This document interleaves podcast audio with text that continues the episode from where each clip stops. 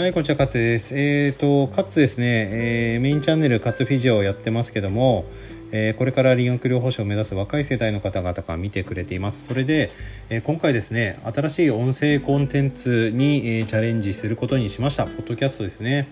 で、え、っとね、まあ、多くの YouTuber とかも言ってるんですけども、以前は、まあ、ブロガーですねブログはすごい主流だったと思うんですね僕もブログやってたんですけど全然収益化できなくて、まあ、ただ趣味でやってたっていう感じなんですけども。でその後に動画コンテンツ YouTube がバーンって出てきて2017年あたりはもうピークに、えー、爆発したって感じでしたよね。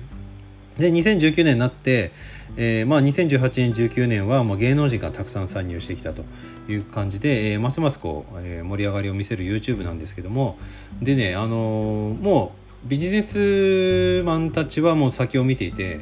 すで、ー、に、え、音声コンテンツへの、あの、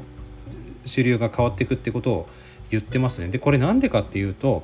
あの YouTuber の池谷隼さん言ってましたけどもあの YouTube って動画見なきゃいけないから時間奪うってね。で、えーと、音声コンテンツは例えば車の中とか、えー、電車の中とか飛行機の中とか、まあ、どこでも聞けると。しかもねこの音声コンテンツってすごいのがあのダウンロードできてでそのまま聞けるじゃないですか。だからネット環境なくても聞けるんですよ。で YouTube ってどうしてもインターネットの環境がないと聞けないので、えその辺が全然違うかなというふうに思っていてこのね音声コンテンツ今来るって言われてますね。海外の方ではもう主流になってきてるみたいで、えそこへの投資もかなり進んできてるという情報がありますんで、まあ、多分日本はですねね2年後3年後ぐらいがピークを迎えるんじゃないかって最近言われていてだからその辺ですねもうあの先行者優位って言葉がありますので、え僕もですね、えこうやって理学療法士として、まあ、医療従事者として、えー